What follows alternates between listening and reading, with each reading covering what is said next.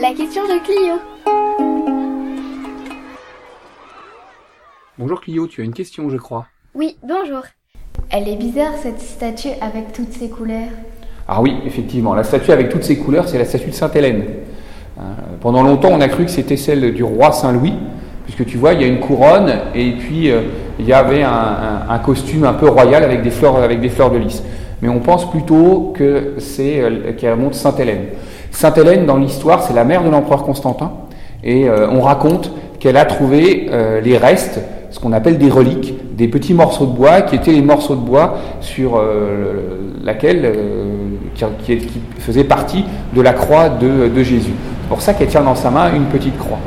Et euh, ces petits morceaux de bois etc. Au, au Moyen Âge, on les, les gens les cherchaient à tout prix parce que ça leur permettait de prier. On appelait ça les reliques.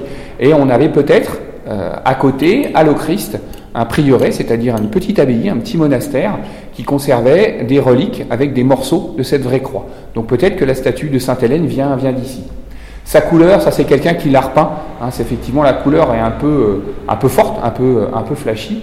Mais il faut savoir que les statues au Moyen Âge, elles avaient toutes de la couleur. On essayait de, euh, de les représenter avec de la couleur pour qu'elles aient l'air le, le, plus, les plus belles et les plus impressionnantes possibles. Ça répond à ta question? Oui, merci.